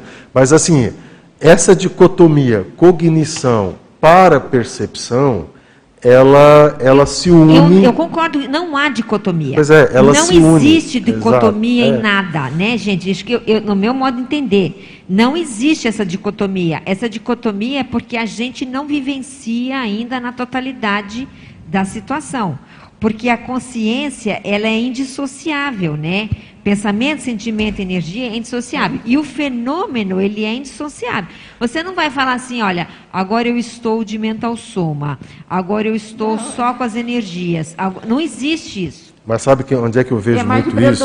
É mais a predominância, é, né? Mas eu, ele está certo. Eu vejo isso muito no, na, nos, nas pessoas, os pacientes que a gente conversa muito tal, que estão muito estressados e pensando em muita coisa preocupados. Aí, eu, aí é o, Júlio, o Júlio vai falar, não, mas ali, isso aí entra cognição. Entra cognição porque a pessoa fica, começa a pensar é uma agitação loop, mental. Uma agitação mental, é um excesso de cognição. É, isso já é doença. E, então, não, tudo bem. Mas veja, na hora que você fala para acalmar, o que, que você está dizendo? Olha, você, você não vai parar de pensar, não vai, a cognição é uma coisa complexa. Vai modular, mas, né? Vai você modular. vai dizer, module isso aí. Na técnica da janela, module a sua, os seus excessos de pensamento e de associações, Perfeito. porque aí, vai atrapalhar o seu parapsiquismo. Mas é, mas é como você está falando, mas isso não é dicotomia. Sim. É o que pode. Desculpa aí, Daiane, acho que pode. Não, é assim, a gente, eu, a gente vê, quando está trabalhando com alunos que são novos, né? Que às vezes a pessoa tem muita para-percepção, mas não está entendendo nada do que está acontecendo. Então aí está faltando cognição. É, é, isso é um outro lado. É um outro lado, talvez ajude um pouco nisso, porque é. se a gente for pensar assim, o processo é tudo integrado, que a gente não tem lucidez do que está acontecendo. Então sofra pela sua falta de lucidez. Né? Então vamos desenvolver nossa lucidez. Você vê como que a cognição está ali, né? É. Porque se tu foi a fase, tem a para-percepção, mas não entende nada, está faltando Pois é, então está enrolado. Aí assim, ah, eu entrei no ambiente, que nem a Mabel falou, e comecei a sentir mal. Não vou mais em ambiente nenhum. Quer dizer, fico em casa recluso. Não é isso. Entendeu? Está errado. Então, assim, o que está acontecendo? Então tem que levar para o mental sono de alguma forma. Então tem que entender, não, peraí, o ambiente carregado com energia, tem o holopensene, tem a presença das pessoas, então eu preciso ter autodefesa, é estado vibracional, eu não sei o que mais, tá, tá, tá, tá, tá, tá, tá, tá. Você vai amadurecendo. Cognitivamente você vai amadurecendo. Isso é evolução da consciência a consciência não está pronta. Então, a gente não entende metade, 10% do que o Consex Livre, o Serenão entende. Então, assim, precisamos chegar lá. Entende? Então, assim, isso vai no processo de integração, eu não tenho dúvida nenhuma disso. Chega um momento que está tudo integrado, aí é aquele processo da cosmoconsciência, né? Está tudo acontecendo, você está lúcido do que está a situação. Mas precisa né, esforço, dedicação né, para isso, interpretação. Né, gente, nós colocamos, por exemplo, lá na, na escola do parapsiquismo é conhecimento, habilidade e atitude. Um modelo para ensinar, tentar fomentar o parapsiquismo. Quer dizer, sem conhecimento, sem informação, você não consegue interpretar nada. Sem entender o que está acontecendo, você não vai desenvolver, o, fazer um crescendo nas suas habilidades e muito menos você vai ter uma postura assistencial. Né? Vai fazer, um, por exemplo, um desassédio, qualquer coisa assim. Como é que você vai fazer se não sabe nada? Você vai apenar com aquilo. Né? Então, isso tudo está integrado. É lógico, às vezes a pessoa vem pela para-percepção, ela não tem conhecimento, mas é o caminho. Vai ter que chegar num conhecimento, pelo menos para compreender o que está acontecendo. Né? Então acho que é dentro dessa linha. Agora aí. você quer ver o arremates.com? É aquele negócio, a, a para-percepção pode abrir a paracognição. que aí, entendeu? Porque aí você está nesse processo de cognição humana, passa por um experimento parapsíquico, ali, técnica da janela, tal, peribra aquele troço te faz pensar de uma outra maneira que tu não estava pensando antes. Quer dizer, então veja, o fenômeno levou a um processo paracognitivo avançado que você não estava pensando antes. É, Mas diga para, lá, o parapsiquismo ele te ajuda a sair de uma monovisão e chegar numa cosmovisão, né? Então a gente pode ver por esse lado. Eu não sei o que, que o Júlio vai falar aí, mas enfim, ah, tá, desculpa. Eu lembrei, eu lembrei dentro dessa abertura do parapsiquismo que eu acho que é importante a gente também ressaltar alguns pontos nosográficos é, é que é envolvem a, a, parte da parapercepção e a pessoa lembrar que o fenômeno pode ter ilusão, pode existir imaginação, fantasia, fantasia, pode ter uma distorção ali na, nessa parapercepção, pode ter engano, lacuna, inconsciência ou semiconsciência, pode ter o emocionalismo, que agora há pouco vocês falaram. Então, dentro da, da nossa parafenomenologia, tudo isso está embutido. E a gente não pode perder isso de vista. E aí, para a gente quebrar isso, na verdade, a gente sempre fomenta aqui na conscienciologia a pessoa registrar. Registre o seu fenômeno. Porque na hora que a pessoa registra e ela lê, ou ela pede para alguém ler, ela consegue enxergar perfeitamente itens de imaginação, itens de lacuna, itens de inconsciência, itens de semiconsciência. Então, isso também é uma forma da gente domar o nosso parapsiquismo e promover uma abertura mais sadia. Então, acho que a gente não pode deixar de falar isso, né? Nem tudo que a pessoa está descrevendo realmente aconteceu. Né? Então, o registro ele entra como profilaxia nisso, nessa correção. Deixa eu aproveitar que a Dai puxou essa linha da questão do nosográfico, que a gente tem uma pergunta aqui, ó. O que, que vocês acham que trava o parapsiquismo? E por que, que algumas pessoas estão há muito tempo na conscienciologia e não conseguem ter uma experiência ou não conseguem abrir a questão do autoparapsiquismo? E, por, e, o, outro, e outro lado também, né? por que, que alguns abrem de maneira patológica o parapsiquismo? Então, eu acho que chegou a hora da gente, a Dai puxou ali, mas da gente entrar nessa condição nosográfica. O que, que faz uma pessoa ter uma dificuldade e aí eu vou, eu vou começar né, contando uma, uma experiência que eu tive, que é que a primeira vez que eu saí do corpo assim lucidamente, de palpar o cordão de prata, de ver meu corpo, essa coisa toda, foi uma semana fazendo técnica da saturação mental. Então, assim, a, a, a primeira coisa que eu vejo nessa pergunta aqui é esforço. Então eu vejo assim, as pessoas às vezes querem ter experiências porque fazem parte da comunidade. Né? Num processo assim de amizade, que é legal, o povo é, né? O povo mais equilibrado, né? menos, menos doidinho, todo mundo mais ou menos assim e tal, quer ficar aqui e tal. E aí, cadê o esforço pessoal, né? É tudo muito malhação, né? Conscienciologia é uma mega academia, né? Vamos combinar, né? Academia parapsíquica. E se você não malha, se você não malha, fica. Mas eu vou jogar para vocês aí, mas esse é o meu, meu ponto de vista. Vou trazer um pouquinho minha casuística, né? Que eu vejo que para mim, questão do parapsiquismo na infância foi questão de sobrevivência, né? Então, eu lembro que eu tinha ataque extrafísico de, pequeno, de pequenininho, né? E aí eu sentia dor no corpo, tinha que deitar com dois, três anos, assim, quatro anos. Aí minha mãe falava assim, pô, você não pode mais dar cambalhota na piscina, tal, não sei o quê, você tem dor nas costas. Nem entrei na piscina, nem fiz nada, entendeu? E aí eu lembro que eu fazia oração tal, e depois eu melhorava e continuava a brincar, né? E tinha essa questão de clarividência, questão do xixi na cama, né? Então eu saía projetado, tinha medo, voltava e tinha a questão do xixi na cama. E eu lembro que para mim foi questão de sobrevivência. Quando você pega a infância, aí você vê que seus amigos, né? Você não podia comentar as coisas. Quando é, vai, na época de namoro, saía com os meninos, ah, vamos ficar com tal menina, tal. Eu falava não, porque os espíritos vão contar, eu não posso fazer nada, né? Então eu sofria é com fácil. tudo isso. Né? E a importância da conscienciologia quando a gente chega e tem a informação né, de que tudo isso que você está passando é fisiológico. Né? Que tem que ter um certo equilíbrio. Isso é um bálsamo, né? E a questão também de quando. Eu, eu fui em cartomante com meu pai, eu fui em centro espírita, em Umbanda, em um monte de lugar para tentar, até às vezes, fechar o parapsiquismo, porque eu não conseguia mais sentir, é, queria mais sentir aquilo. Né? Para você ter noção, é, eu tinha sudorese, e quando eu me mudei para São Paulo, tinha sudorese assim, de eu ir na clínica do suor no Einstein tratar. E era tudo processo de assimilação. Conversando com as pessoas eu via que o pai da pessoa estava internado e estava entubado, e daqui a pouco vinha a notícia que o pai da pessoa dessomou, e eu, aí a pessoa vinha me contar. Então, assim, a importância da nossa função aqui do esclarecimento. Porque eu acho que tem muita gente, que nem na minha infância, que eu queria um remedinho para eu não sentir mais nada. Sim. Sabe? Tomar alguma coisa para eu é, desligar tudo, né?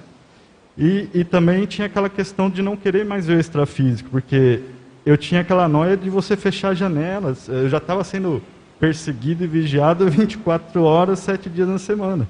Né? E sem esclarecimento. Em todo lugar que eu procurava, você é médio, você tem que desenvolver, você tem que. E aí eu vejo a, a questão do curso intermissivo, né? de você saber que não era aquilo. E, por, e aí vem também a questão do esforço que vocês falaram, né? Porque eu acabei conhecendo a conscienciologia através da internet. Agora, é Lucas, né? Como é que é o seu nome? Lucas. Lucas. Lucas, quantos anos levou isso? Desde lá das tuas primeiras experiências até chegar na conscienciologia? Olha, eu cheguei com 30 anos. Então foi que uns 20 anos? Foi uns 20 anos. Dureza, né? Entendeu? É eu tive que passar por muita coisa até chegar na conscienciologia. E eu me vi, assim, o retrato que eu tinha era de um. Assim, eu cheguei como um cachorro sarnento, vamos supor, sabe? Não, a gente fala é sobrevivente de guerra. Isso, praticamente isso. Todos nós chegamos, sobrevivente de guerra. Uhum. Então eu vejo que assim, é, tem muita gente com esse parapsiquismo estrambelhado, né, ou com má orientação, que apesar da minha família ser aberta, do meu pai ter, ter ido junto, ajudar meus irmãos tal, né, só isso não resolve. Né? É, não é a solução, né? Exatamente. Que interessante, muito bom. Eu queria, queria complementar né, essa questão do desenvolvimento do parapsiquismo, porque de certa forma também envolve uma mudança de paradigma, né? É, pode ser redundante porque a gente está na conscienciologia estudando e obviamente a gente vai começar a ter uma visão de mundo fora do paradigma cartesiano, né, no paradigma consciencial. Mas, mesmo na conscienciologia, o que eu observo e o que eu já refleti né, dessa dificuldade tem a ver com aquela mudança mais profunda de paradigma, no sentido de que, a partir do momento que a pessoa ela começa a a ter a abertura do parapsiquismo, ela começa a mudar, ela começa a ter informações sobre ela mesma, sobre as pessoas, ela começa a se deparar com atitudes, às vezes, na vida intrafísica dela, ou escolhas, que ela vai precisar abrir mão e, às vezes, fazer uma mudança radical. E eu penso que há, né, há casos de pessoas que não desenvolvem por medo dessa mudança mais visceral, porque a partir do momento que você começa a ter contato com as consciências, a sua vida se centraliza na TENEPS, né? Você começa a ter ali episódios de semi-consciencialidade, né? A pessoa ficar mais desconhecida. Aí o trabalho dela vai ter que diminuir, né? Ela vai precisar adotar outras posturas, ela vai precisar às vezes ter uma visão de mundo muito dif diferenciada, para ela adequar a rotina dela a isso.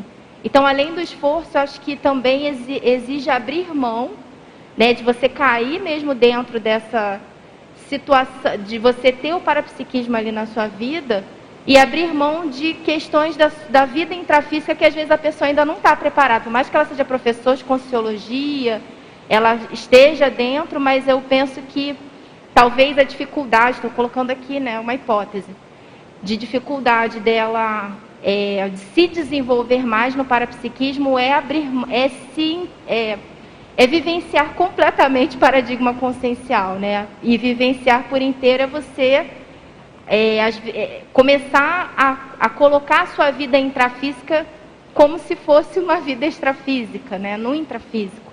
Então acho que acho que as pessoas elas vão até um limite, não? Então poxa, eu vou ter que parar de trabalhar, eu vou ter que diminuir às vezes minha renda, eu vou ter que eu vou precisar me dedicar a outras coisas. Não sei se eu quero isso, sabe? Então, eu, pelo menos é uma hipótese que eu penso, assim, dessa dificuldade, às vezes, de um conscienciólogo se desenvolver mais ainda no parapsiquismo. Porque uma vida parapsíquica é uma vida que requer muita responsabilidade, muito cuidado, atenção tem ectoplasmia, às vezes a pessoa não vai conseguir dirigir à noite, porque ela já está num nível de. Às vezes ela até vai ter um. Ela vai aumentar a autonomia por um lado, mas ela vai precisar mudar a rotina dela por outro. Né? Então, e além disso, eu queria também. Eu estava pensando quando a Daiane estava falando né, sobre as questões nosográficas, que junto com isso vem a nossa realmente autorresponsabilização. É, no desenvolvimento do parapsiquismo, você sendo professor de Conscienciologia e sendo parapsiquismo uma das questões do carro-chefe dentro da Conscienciologia, né, questões muito importantes, porque envolve essa mudança de paradigma, é, é a pessoa é, é começar a entender que ela precisa não colocar mais os interesses pessoais à frente, né? então às vezes ela é, cuidar com essa questão dos argumentos parapsíquicos, né? principalmente na docência, e no seu dia a dia, de forma geral. Então, ah, um amparador me veio aqui, né? Um amparador me disse, ou algo desse tipo que eu acho extremamente sério isso. A pessoa, precisa, a gente vai ter muito mais responsabilidade nas informações, né? Então, também nesse, nessa questão nosográfica, essa autorresponsabilização das informações que vêm até você, né? Então, por exemplo, às vezes, né, observando a pessoa começar um argumento com um argumento parapsíquico. Não, é que um amparador me inspirou. Não que isso não seja real ou que não aconteça, mas isso aí é um argumento de poder, de certa não, é, forma. Como você vai questionar? É, né, vamos algo... combinar que 10, 15 anos de conscienciologia, ela perde isso, né? ela para de falar isso. Depende. Assim a gente espera. Mas, enfim, é mais assim, é, colocando essas questões nosográficas, né, que a, no, a nossa responsabilidade enquanto né, parapsíquicos ou praticantes, isso aumenta muito. É, eu falei do esforço, você falou do medo da responsabilidade. Isso. Né? que mais? Por que, que a pessoa não consegue desenvolver? O nosso amigo ali, seu colega, tá, fez curso com você há 20 anos, 30 anos para trás. Eu acho que também tem a questão da autonomia parapsíquica, né? dele assumir, às vezes, o epicentrismo dele, dele assumir as parapercepções, começar a dar valor mais nas coisas que acontecem com ele e tirar a dependência do pessoal daqui, né? Então você acha que pode ser um problema às vezes de autoestima ou de autovalorização nesse sentido? Pode ser. Eu, eu acho que assim tem a questão também que eu vejo da é, da, da, qualificação da intenção também, né? Qual que é o objetivo dele? Porque eu vejo assim, ó, se o objetivo dele é assistencial, ele vai ter amparo. Consequentemente, se ele tiver abertas para percepções, ele vai se qualificar. Né? E ele vai ganhando estofo. Né? E, e, com a parte da autopesquisa tal. Então, e aí, consequentemente, as coisas vão acontecendo mais para o lado positivo. Agora, não sei se tu concorda, Lucas, mas essa condição da autovaloração, autovalor íncito, autoestima, sei lá, isso aí parece que é a primeira marcha. A pessoa não engata a primeira marcha, entendeu? A pessoa acha que ela é igual o negócio do livro da Adriana lá, o impostor. Ela não. Pô, é, uma, é uma patologia da pessoa, uma dificuldade que a pessoa tem. E isso trava parapsiquismo, trava e, e, e, é chato, é difícil. Até quando que a pessoa vai lidar com isso, a gente não é, sabe. Às né? vezes está ligado também à questão da autoimagem. Né? Até que ponto que ela quer se expor e expor os trafalhos dela também. Porque quando você vai para a linha de frente, tudo fica exposto, né? inclusive os é. trafalhos. O orgulho, né? O orgulho, tudo. É, tem várias Agora, coisas. Diga lá. É interessante isso, porque acho que tem que ser avaliado o caso específico, sabe, Eduardo, nessas situações. A gente já passou por algumas experiências envolvendo pessoas assim. Não, eu não tenho parapsiquismo. Aí a pessoa é que mais acerta lá no exercício de telepatia. Mas ela não tem parapsiquismo. Eu não sinto a energia, mas aí você joga a energia e diz, não, eu é senti um negócio aqui. Então, assim, tem que parar e pensar dentro desse contexto primeiro, né? Se é uma má interpretação, desvalorização. Se é uma, se é uma marca do parapsiquismo do passado dela, que ela e, sofreu muito com parapsiquismo isso. também, né? Agora, isso. teve outra, outras situações, a pessoa senta ali, você joga energia em cima dela, faz o que pode, não sei o que, e ela não sente nada mesmo. Entendeu? E ela está aí, no grupo, participa das coisas, entende? Então está envolvida, mas não tem a sensibilidade. Então está fechado o processo. Agora, quem é capaz de dizer o que é que está acontecendo com ela? Entendeu? Você pode pegar o guarda-chuva e dizer assim, não, você está com, sei lá, autoencapsulamento em função de alguma coisa. Às vezes ela veio para isso mesmo, que é importante para ela e ela não entrar muito na onda, senão pode ser que ela desande por um outro lado. Entende? Então isso tudo tem que ser avaliado é muito... com muito detalhe, com muita calma, isso daí para ver o que está acontecendo. Agora a gente não pode esquecer o seguinte, parapsiquismo né, que a gente já sabe as definições, mas ele é um processo anímico. Então, eu quero, o que, que é? Eu sinto a energia ou não? Eu vou fazer um exercício para ampliar a minha sensibilidade dos chakras. A pessoa vai chegar uma hora que vai sentir. Entende? Agora, quando entra o processo relacional, que envolve já as interrelações multidimensionais, aí talvez ela tenha que ter cuidado. Então, assim, vai com calma, né, dentro do processo. Se autoavalie, faça uma autoconscienciometria, faça lá consciência terapia, o que for, para verificar e aumentar a autoconsciência que está acontecendo com a pessoa, caso ela esteja numa posição dessa, né? E se verifique também se, se não é o caso de uma subestimação, né? Ah, não, eu não sinto, mas na realidade sente. O que ela está querendo é um parapsiquismo extremo, né? Está lá, ela quer ter clarividência toda hora, ter contato com as consciências mais evoluídas, ter projeção consciente não sei aonde, peraí. Isso é tudo conquista, né? Então a gente tem que chegar e ir conquistando e crescendo dentro desse processo. Então agora, de qualquer forma, a gente sabe que você foi a primeira palavra que você trouxe do esforço. A gente tem que dizer, eu pelo menos diria assim, não desista nunca. É, Entende? Se não é nessa vida, vai ser na próxima vai avaliando, porque não tem jeito isso tudo. Tu continua o esforço, que não pode é desistir. Né? É, não, ah, não consigo, tem 10 anos que eu estou fazendo as coisas, não consigo. Fica mais 10, fica mais 20, fica mais 50, quanto for necessário, porque isso é o caminho do processo evolutivo, se vincular, né, logicamente, à cosmoética e à interassistência. A né? gente fala que a saúde é esforço. Você quer ter saúde, você tem que fazer força. Não existe dedique, saúde né? com preguiça. É. Para psiquismo é a mesma coisa, né? É. Mabel, você queria falar do, do livro da Tatiana?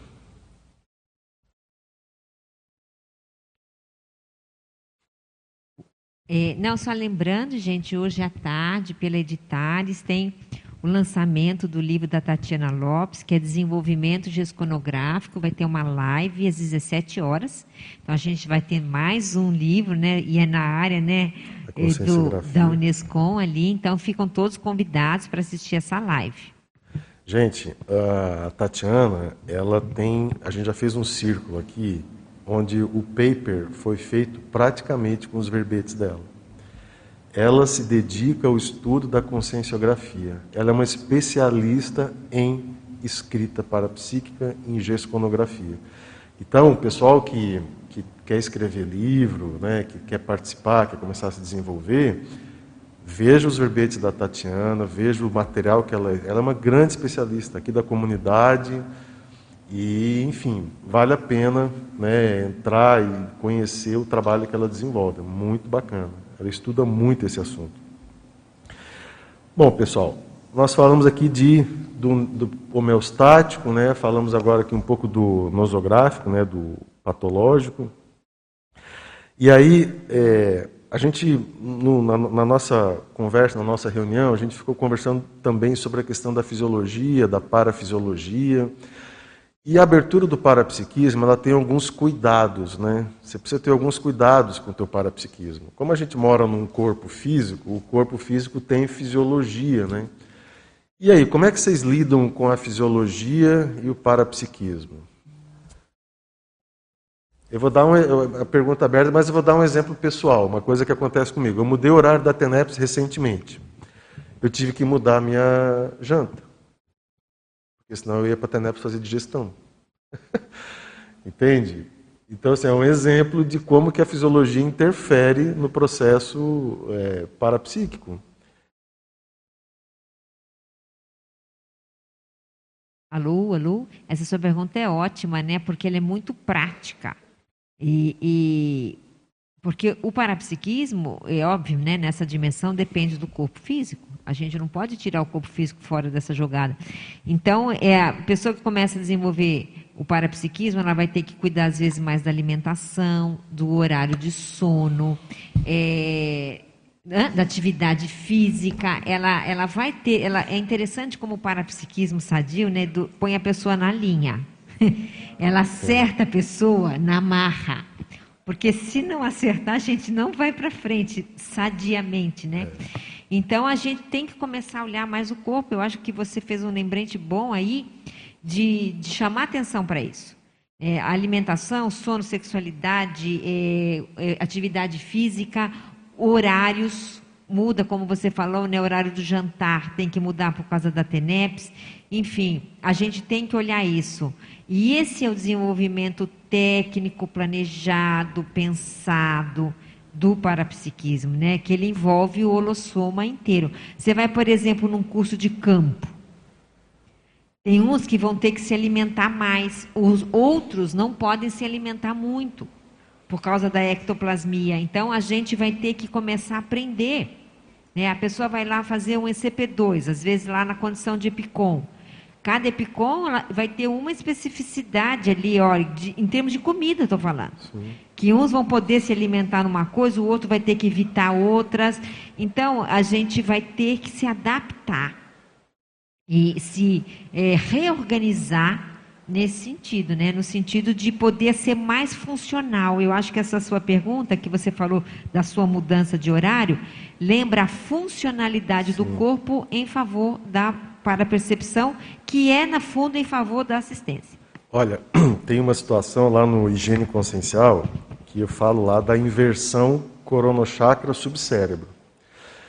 Né, de você trazer o, o poder para o mental soma e não deixar o poder na, na questão da subcerebralidade.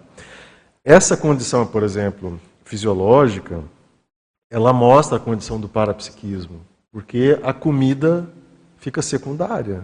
Claro que tu não vai parar de comer, não é isso. Mas, por exemplo, a pessoa que é bom garfo, por exemplo, ela vai começar a ver que chega na TENEPS não faz nada, só dorme e é estômago, blum, blum, blum, né? Então, peristaltismo ali a mil. E cadê a, a paracognição? Cadê a energia? Cadê a assistência? Então, a gente precisa se preparar para o parapsiquismo. Né? Tem, precisa ter um, uma, uma agenda parapsíquica que envolva uma certa organização, porque senão você se perde todo. Aí, inverte tudo e dá problema, acaba dando na cabeça da pessoa. Né?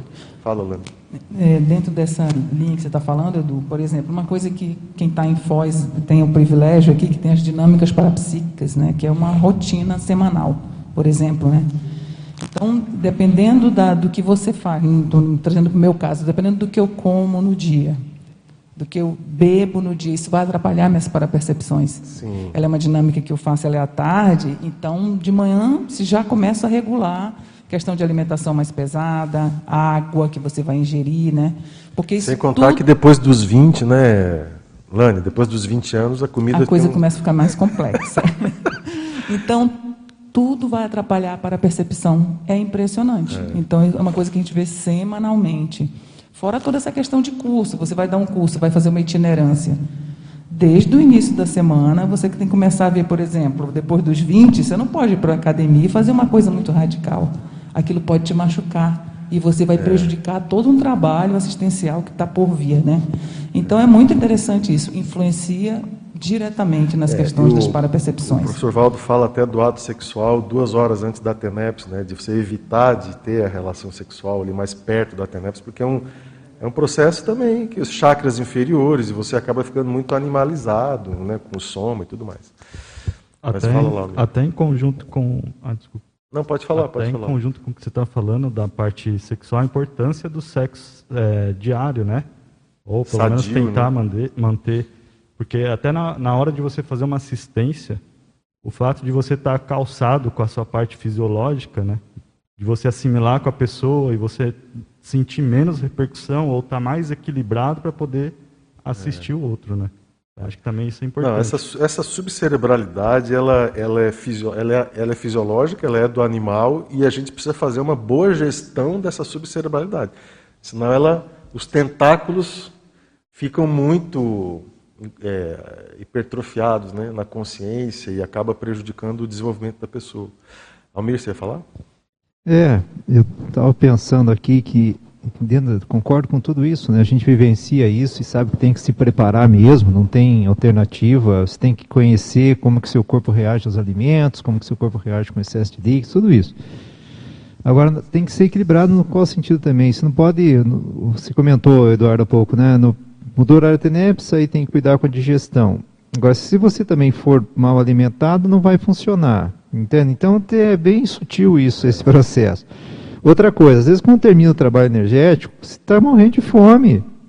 Então você vai ter que comer bastante para repor o processo. Você lembra daquilo? Eu preciso comer um doce, porque é, eu gastei isso, muita é. energia. Então, Olha, é muita é gente ficou obesa por causa dessa eu é, preciso mas é que um daí doce. depende do tamanho do doce, né? A pessoa fala, um doce, comer um doce, me dá um arrepio. Doce, né? Que doce?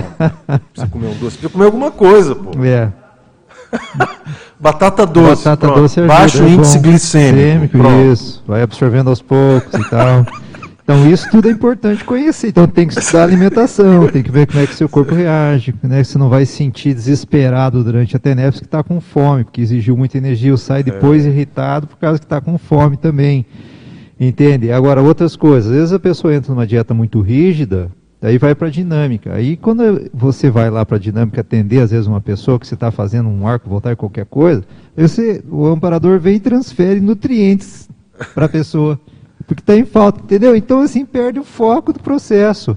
Então, assim, tem que ser um processo equilibrado para que você possa otimizar a ação dos amparadores quando você está num processo, por exemplo, lá de uma dinâmica é o envolva, equilíbrio, né, né Almir? É, então o amparador né? vai poder atuar aonde interessa e não no básico. Senão ela fica trabalhando em coisas que a gente poderia estar tá resolvendo e não está e deixa de fazer coisas que seriam importantes dentro de um contexto assistencial. Então, por isso que esse equilíbrio é fundamental e a gente tem que estar lúcido para isso daí. Com certeza essa questão do, da fisiologia, é, da má administração da fisiologia, maus hábitos, isso está ligado ao bloqueio dos chakras, né? E isso aí eu vejo como um dos grandes empecilhos, entraves do parapsiquismo. Então, por exemplo, também não adianta a pessoa estar tá super é, regulada na alimentação, mas ela tem, por exemplo, do ponto de vista emocional, ela tem bloqueio do cardiochakra, porque ela tem muitos, por exemplo, melindres, mágoas, imperdões, então aquilo gera um bloqueio do cardiochakra. Ou, no caso da pessoa que come mal, vai gerar um bloqueio do umbilical chakra. Então, esses bloqueios, a pessoa que não estuda, por exemplo, isso vai trazer bloqueios no coronochakra, frontochakra. Então, essa relação da fisiologia com o parapsiquismo, ao meu ver, está muito relacionada com o energossoma. o fluxo de energias no energossoma. Gente, é uma, vamos combinar, é uma tudologia, né? É uma tudologia. É, é tudo é tudo e nada é nada, né? Como diz o... Eduardo, eu estava lembrando, tá, aí, né? Eu estava lembrando de uma coisa que eu li no Projeciologia, que me chamou muita atenção, que o professor Aldo fala do paracérebro muito mergulhado ou pouco mergulhado. Para mim, parapsiquismo é troca de informação com consciência de paracérebro para cérebro. Então, se o, o paracérebro nosso está muito mergulhado, é mais difícil, e menos mergulhado é mais fácil. Isso é pela lógica minha. E aí, eu fiquei me perguntando, então, tudo isso que o. Júlio. Que o Júlio falou, eu acho. E, e que todo mundo falou, né? Alimentação, qualquer coisa que, que prenda ou que restrinja o cérebro físico já vai colocar o paracérebro muito, muito mergulhado ali. Por quê? Porque quando a gente está coincidido, a, consci, a consciência fica dentro, dentro do, do mental soma, que fica dentro do paracérebro, que fica dentro da, da, do cérebro. Né? Então a gente tem que, de alguma maneira, organizar todos os chakras, fazer uma boa alimentação, deixar tudo azeitadinho para poder ficar mais fácil. Eu fiquei lembrando disso, eu não sei quais são E só para chatear, né, Rosa? E não é só isso, né? Aquela coisa, não, não basta só isso, né? Isso, isso é o básico só, né? Não, não, isso Tudo é que a gente está falando aqui é o básico, né? A fisiologia é a parte básica. Gente, nós estamos chegando no final, mas antes, ó, olha só a sincronicidade, né? Você tem interesse em aprender e qualificar o seu estado vibracional? O IPC vai promover a maratona do EV, Serão 31 dias de maratona, planilhando os EVs diariamente, com cinco eventos online para a qualificação dos maratonistas, contando com professores especialistas em energias no estado vibracional. A atividade é gratuita. Dia 21, começa dia 21 de maio.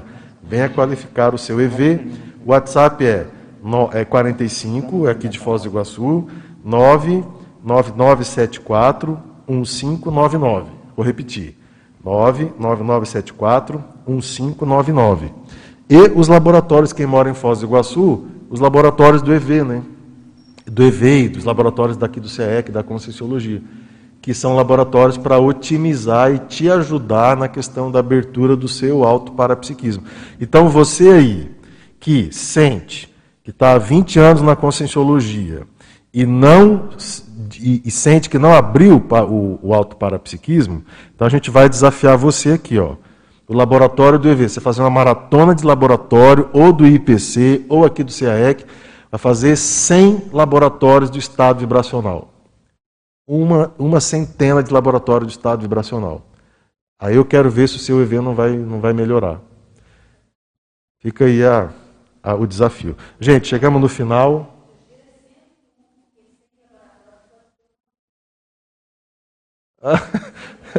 tá. A Amélia está falando aqui, ó. A Aparecida Amélia está falando, é 101 laboratórios. Hoje nós tivemos 102 teletertulianos, 351 acessos, 16 presenciais e 7 autores. Semana que vem, no próximo sábado, o, o ciclo mental somático às 9 horas da manhã. Obrigado, pessoal.